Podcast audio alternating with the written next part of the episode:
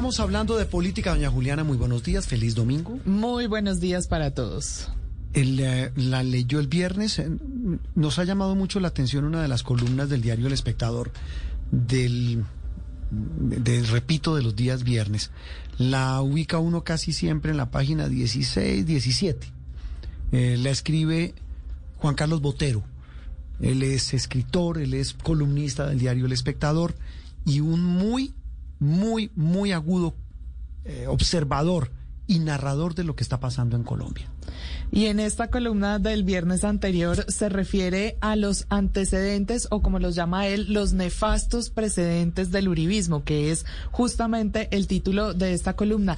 Y allá asegura que el temor que tienen muchas personas de la derecha en Colombia a que Gustavo Petro llegue al poder y lo que eso puede significar en términos de autoritarismo, de separación de poderes, etcétera, que es el discurso que se tiene desde el uribismo, pues realmente sería solo una réplica de lo que ya ha sucedido en los gobiernos de derecha y particularmente en las personas allegadas al uribismo. Si uno quisiera interpretar, y ya hablaremos con él en instantes, eh, el, el, significado, la profundidad de esta columna, en buen colombiano significaría que les estarían dando una taza de su propia medicina. Pero ya lo hablaremos de él porque eso no es nuestro, nuestro, nuestro oficio no es interpretar, es preguntar. Pero más allá de esta columna, de la más reciente de este viernes, eh, pues lo hemos llamado porque sus columnas están cargadas, repito, de una muy aguda manera de ver nuestra convulsionada y difícil realidad nacional. Hemos contactado hoy domingo a Juan Carlos Botero, repito, escritor, columnista y, una persona que nos da una visión muy a su manera de lo que pasa en nuestro país. Juan Carlos, un gusto saludarlo. Gracias por estar con nosotros en Sala de Prensa Blue. Buenos días, feliz domingo. Gracias, Juan Roberto, por la invitación y Juliana, muchísimas gracias y es un placer estar acá hoy con ustedes. Eh, ¿Dónde lo pescamos a Juan Carlos? ¿Dónde anda? Yo vivo en Estados Unidos en este momento. Sí, pero usted, usted tuvo un tiempo viviendo en México, ¿no? ¿Me corrige? No, mis hermanos viven en México. Sí. Yo, yo cuando me tuve que ir de Colombia por razones de seguridad hace muchos años, eh, terminé prácticamente de un día para otro en Estados Unidos y acá me quedé. Ahí se quedó en, los Estados Unidos. Desde Estados Unidos, Juan Carlos, usted escribe estas columnas. Eh, Juliana mencionaba la última, los nefastos precedentes del uribismo. Veo otra de hace algunas semanas, la farsa de Iván Duque. Otra, el gran legado de Iván Duque. Otra, desconexión, haciendo alusión al presidente. Eh, hoy, ¿cómo ve este país desde la distancia? ¿Cómo lo observa? ¿Cómo nos ve? ¿Y cómo siente lo que está pasando en Colombia en materia política? Pues veo la situación con, con gran, primero, preocupación y por otro lado, perplejidad. Eh, me preocupa muchísimo lo que ha estado pasando en los últimos años, los últimos 20 años en Colombia. Eh, la verdad ha pasado de todo y ha sido eh, poco menos que, aterrador. Me parece que el balance actual del país como tal es francamente patético desde el punto de vista de lo más importante que es el tema de la pobreza. O sea, cuando casi el 75% del país está sufriendo hambre, nadie se puede extrañar que haya marchas de protesta y manifestaciones violentas en la calle. O sea, la gente está pidiendo lo más elemental, que es dejar de ser pobres, dejar de, de sufrir, tener con qué comer y no los podemos, la gente no puede ser reprimida por manifestar esa petición que es per perfectamente legítima y además perentoria. Entonces, eso crea una situación social explosiva, lo estamos viviendo, y lo que me llama la atención es que ante semejante desafío, yo no veo que la dirigencia política de Colombia está a la altura de ese, de ese momento, les ha faltado grandeza de nuestros dirigentes, en nuestros gobernantes, en el presidente, en los candidatos que aspiran a, a, a, ser el próximo presidente. Lo que he notado es una aterradora falta de grandeza y eso me tiene naturalmente muy inquieto. Juan Carlos, y como usted acaba de mencionar, es desde todos los sectores, desde el gobierno, los candidatos, no hizo énfasis en ningún sector en particular, sino que, exacto, están todos en este grupo y por eso le quiero preguntar en la proyección de la solución y enfrentar esos desafíos enormes que usted acaba de recapitular, ¿cómo ve en general este panorama político de cara a las elecciones que tenemos en el legislativo, que también tiene que ver con la solución de todos estos problemas y por supuesto de cara a la elección presidencial? Usted ha escrito también en varias de sus columnas sobre los candidatos.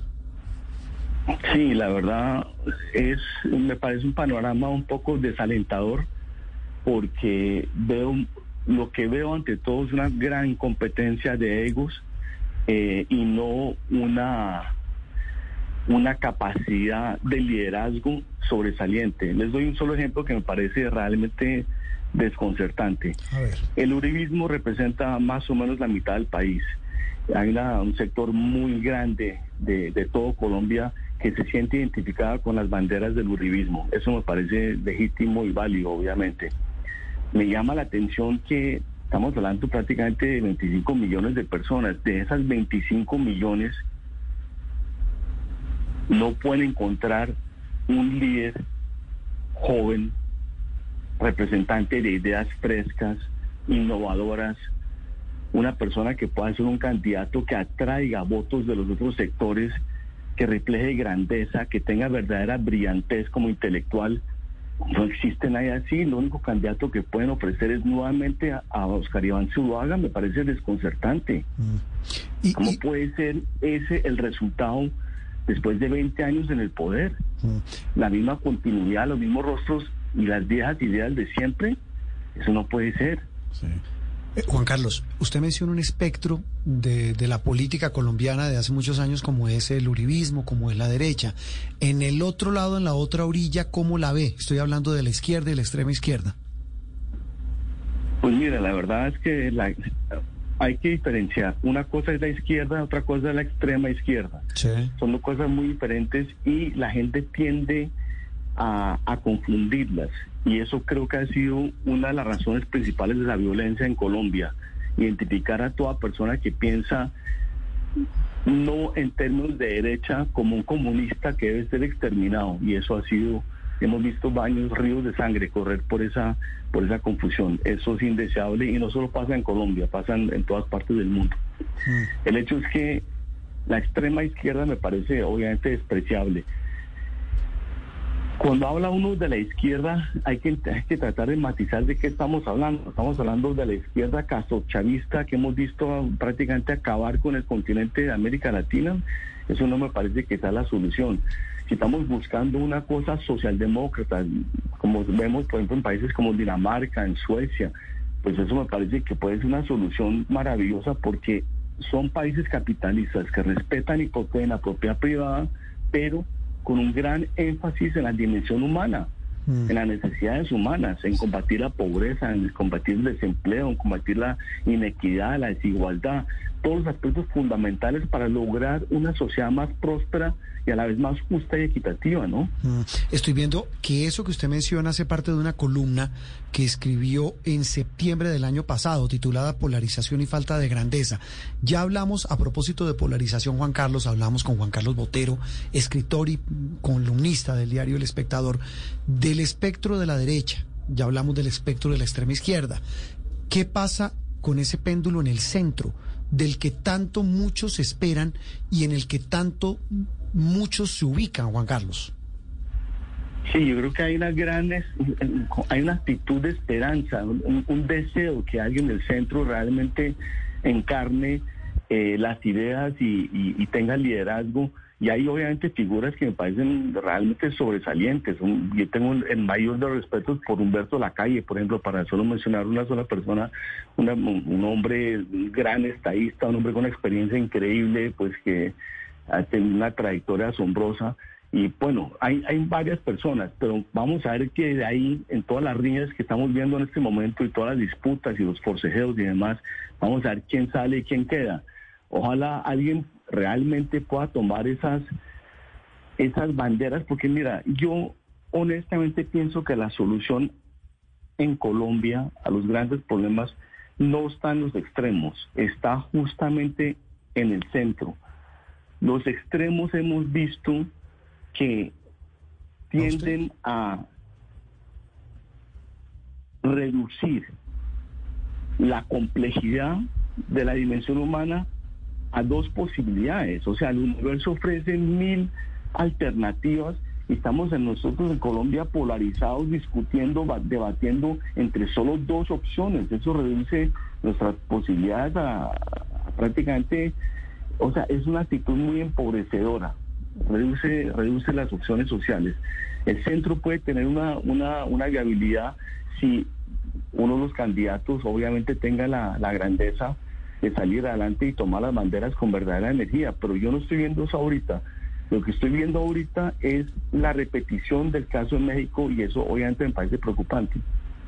Juan Carlos, pues es que justamente sobre eso quisiera insistirle un poco, porque usted dice, el centro tiene una posibilidad, pero no la veo ahorita viable que alguno pueda realmente coger la bandera.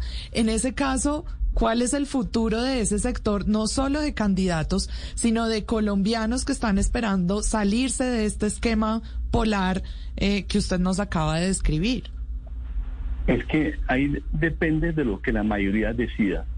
Y no nos equivoquemos, las mayorías se equivocan con frecuencia y lo hemos visto en la historia. La razón por la cual el nazismo triunfó en Alemania no fue porque simplemente apareció un señor decidió compartir unas ideas y se tomó el mundo. No, o sea, la mayor parte del país de Alemania en ese momento se creyó las teorías tan absurdas de Hitler, lo respaldó y no olvidemos que Hitler ganó las elecciones democráticamente. Es decir, cuando la vasta mayoría de las personas se mueven en una dirección u otra, por ese lado va el país y se puede mover en una dirección positiva o negativa y me preocupa muchísimo que ahorita estemos moviéndonos hacia una, una tendencia negativa. Yo lo que estoy viendo ahorita, como decíamos antes, es la repetición del caso de, de México. Cuando López Obrador ganó las elecciones, estuve en México investigando y revisando y hablando con toda clase de personas y todo el mundo con que hablaba quería que López Obrador fuera el presidente. Mm. Me llamaba la atención desde la persona en la calle, el mesero, el taxista, el empresario. Me llamaba la atención esa coincidencia. Es que todos estaban, a pesar de sus enormes diferencias, compartían la misma indignación y el mismo rechazo a la corrupción que hayan visto en todos los gobiernos anteriores. Entonces el que parecía diferente era López Obrador y todos querían apostarle a lo diferente. Yo estoy viendo que eso está pasando ahorita en Colombia con Petro. La gente está aburrida de lo que está pasando en Colombia. Para la gran mayoría del pueblo colombiano, las personas que entre ellos son tan diferentes, para ellos son la misma cosa. Uribe, Santos, Fajardo, Zuluaga, todos es lo mismo. El que es diferente es Petro y eso lo puede llevar a ganar las elecciones y naturalmente me preocupa porque no sé qué tipo de presidente podrá ser Petro. Mm, y ahí viene, sí, eh, Juan Carlos, y ahí viene otro fenómeno, otro personaje que puede encarnar también lo mismo en un espectro a lo mejor distinto, eh, que es eh, Rodolfo Hernández, a quien usted le dedica la columna de la semana pasada y lo llama mentiroso y peligroso.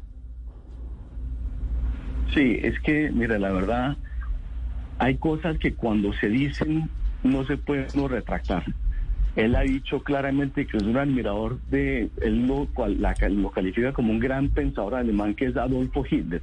Mm. Y no, o sea, eso me parece que es realmente intolerable. No podemos confundir entre todo el ruido que escuchamos en estas elecciones, en todas las campañas y demás, no podemos perder de vista lo que es inadmisible.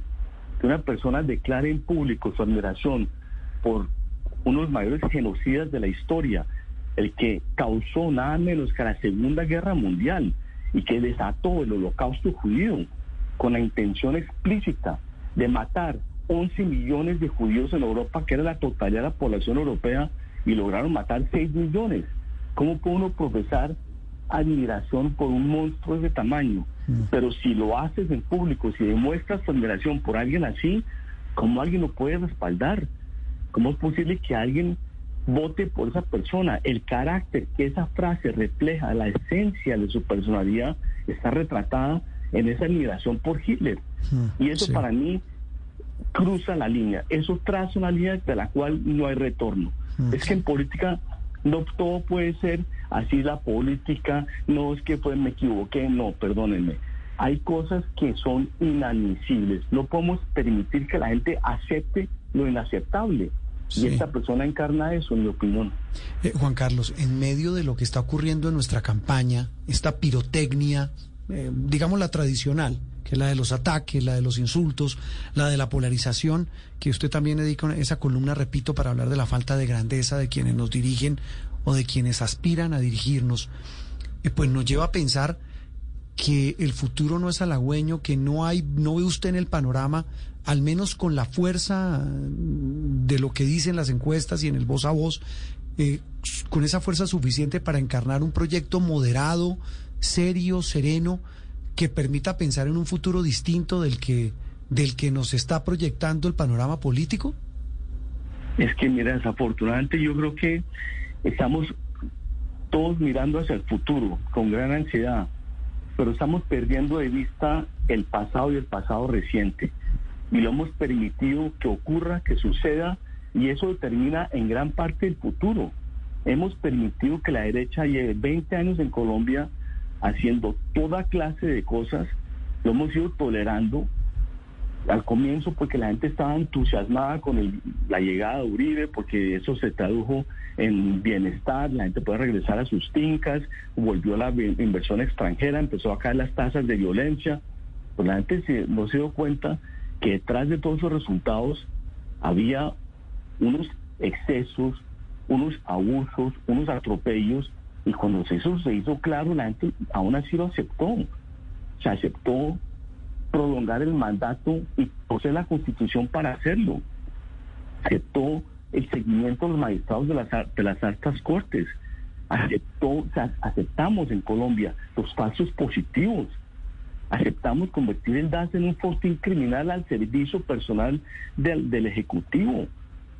Y todas estas cosas que son atropellos a la, a la democracia fueron graduales, lentas, una tras otra, y las fuimos aceptando, y hoy tenemos esta realidad. Y la gente está absolutamente saturada de la extrema derecha, mm. con toda la razón. Llevamos tres gobiernos elegidos por la misma persona la gente quiere algo diferente, pero me preocupa muchísimo, y eso lo digo en la última columna, que los presentes que la extrema derecha ha creado en Colombia, de eso se servir, no digo yo Petro, cualquier figura populista, castrochavista que llegue más adelante, va a utilizar los mismos argumentos, con las mismas justificaciones, y va a decir, si ellos ya lo hicieron, lo hago yo, yo también quiero prolongar mi mandato, o voy a cerrar el Congreso, o voy a hacer lo que sea basado en lo que ya hizo el uribismo. Y eso mm. parece que hay que señalar, hay que señalarlo, me parece alarmante. Mm. Y, termino con esta frase que usted, eh, eh, a, la que usted hace alusión en su columna, en la última, en la de este viernes, haciendo alusión a ese panorama, como lo dijo Shylock de Shakespeare, abro comillas, la infamia que usted me enseña, yo mismo la aplicaré y lo haré con dureza pero yo superaré la enseñanza. Cierro comillas. Pues Juan Carlos, ha sido un gusto saludarlo, eh, su visión desde, desde afuera, pero muy, muy cercana pues nos, nos pone a reflexionar de una manera real, como dice Juliana, de lo que estamos viviendo en Colombia. Aquí no es cuestión de tomar partido, sino de poner las cartas sobre la mesa. Un gusto saludarlo, Juan Carlos, feliz resto de domingo y volveremos a hablar pronto porque este panorama hasta ahora está, digamos, está pintando frente a lo que viene en materia política en Colombia. Un abrazo y feliz domingo. Gracias, Juliana. Gracias, Juan Roberto. Les agradezco mucho y un gran, un gran abrazo a todos los oyentes y muchas gracias.